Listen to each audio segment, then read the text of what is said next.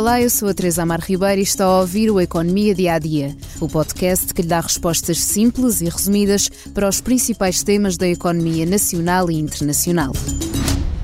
Se em 2022 se respirou de alívio pelo acordo de cereais entre a Rússia e a Ucrânia, agora o fogo volta a faltar. Nesse ano, em plena invasão da Rússia à Ucrânia, o Kremlin aceitou assinar a iniciativa dos cereais do Mar Negro forma a que a Ucrânia, um dos países que mais exporta cereais no mundo, tivesse a possibilidade de ver os seus barcos zarparem dos portos para alimentar, em especial, os países a maiores dificuldades. Desde aí saíram perto de 33 milhões de toneladas de cereais, ainda que sob um rigoroso controle russo por desconfiança de transporte clandestino de armas. Mas a chegada dos cereais, na sua grande maioria milho e trigo, fez acalmar a população o impacto da inflação nos alimentos. Os principais destinos foram a China, a Espanha e Turquia. Agora, o Kremlin não quis renovar o acordo, que terminou esta segunda-feira, dando como justificação não terem sido cumpridas as condições de exportação dos cereais russos, o que está a fazer tremer ucranianos e aliados. Ainda assim, a Rússia deixou a porta entreaberta ao afirmar que revia a sua posição assim que obtivesse o que pretende ou seja, quer o fim das sanções impostas ao Banco Agrícola Russo por estar excluído do sistema de transações internacionais conhecido como SWIFT, e também quer o fim das restrições em matéria de transporte marítimo e de seguros. Ainda que muitos dos especialistas olhem para esta decisão como uma estratégia, os grandes nomes internacionais reagiram. Vamos ouvir António Guterres, secretário-geral das Nações Unidas. Ultimately, participation in these agreements is a choice.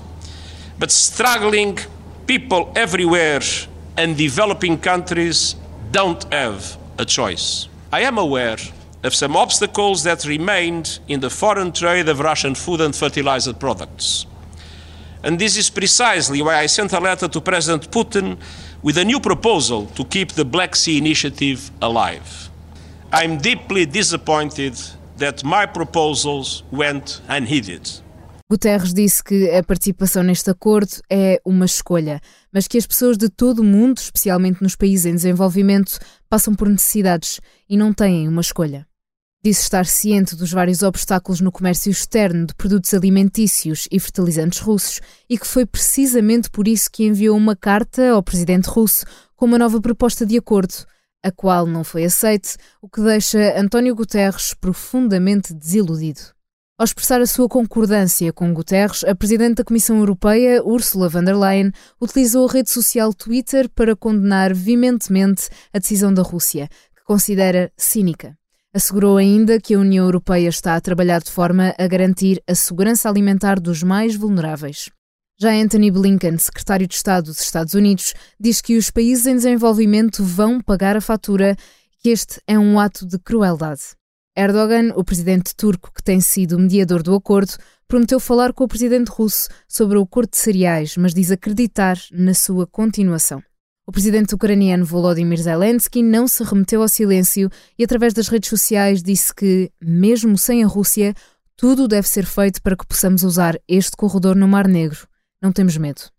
E agora? Ou a Rússia reconsidera, ou se firma um plano B, ou entrará em prática o cenário negro de fome nos países em desenvolvimento e o aumento galopante dos preços dos alimentos. Chegamos hoje ao fim do Economia Dia a Dia. Antes de fecharmos, convido a ouvir o podcast O Futuro do Futuro, do jornalista Hugo Senka. A conversa com Pedro Machado, astrofísico português, disse que acredito profundamente que vamos chegar a Marte mas a guerra e o corte com os russos atrasou 30 a 40 anos esse passo. Obrigada por estar desse lado. Se tem questões ou dúvidas que gostaria de ver explicadas no Economia Dia a Dia, envie um e-mail para tearribeira.express.empresa.pt. Voltamos amanhã com mais novidades económicas.